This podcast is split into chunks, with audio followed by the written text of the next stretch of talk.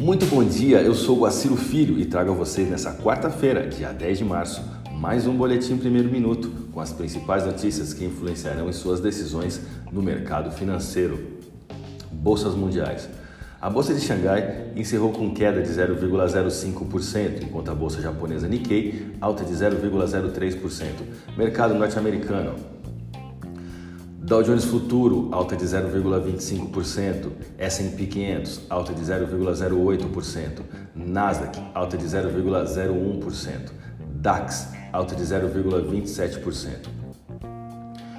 A China divulgou na noite de terça-feira, dia 9, seus índices inflacionários ligados ao produtor, o PPI, com elevação de 1,7%, e ao consumidor, o CPI, com alta de 0,6%, ou seja, ambos com leve alta diante das projeções. Nessa quarta-feira, o mercado seguirá monitorando o Congresso americano enquanto aguarda a divulgação do CPI e do orçamento federal.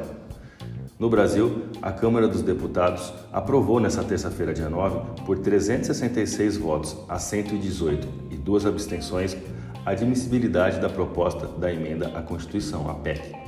A expectativa do presidente da Câmara, deputado Arthur Lira, do PP de Alagoas, é votar a proposta em dois turnos, nesta quarta-feira, dia 10. Por se tratar de PEC, o texto dependerá dos votos de pelo menos 308 dos 513 deputados para ser aprovado. Vamos aos gráficos.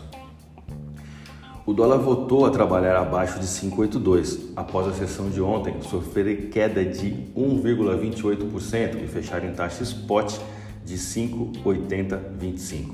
A moeda americana continua comprada nos principais tempos gráficos, segundo sinalização de cinco indicadores técnicos.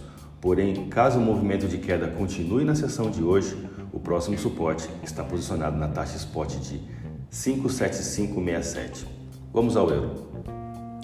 O euro também se desvalorizou diante do real brasileiro na última terça-feira. A moeda necessita operar abaixo de 6,80 para entrar em tendência de queda no curto prazo. Com queda de 0,82%, a moeda da zona do euro encerrou a sessão na taxa spot de 6,9020. Siga nossos boletins para ficar sempre conectado às principais notícias.